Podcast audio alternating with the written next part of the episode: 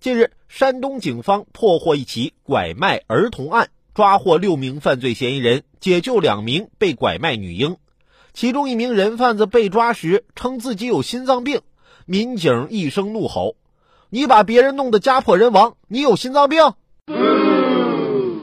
怼得好，给民警同志点个赞。干着伤天害理事儿的时候，怎么就活蹦乱跳的呢？被逮着了就开始装可怜啊！我有病，晚了。等待你的必将是法律的严惩。其实不瞒大家说，我小时候也被拐卖过。那年啊，我都九岁了吧。后来拐卖我的人贩子发现我乘法口诀只能背到二三得六，就又给我送回来了。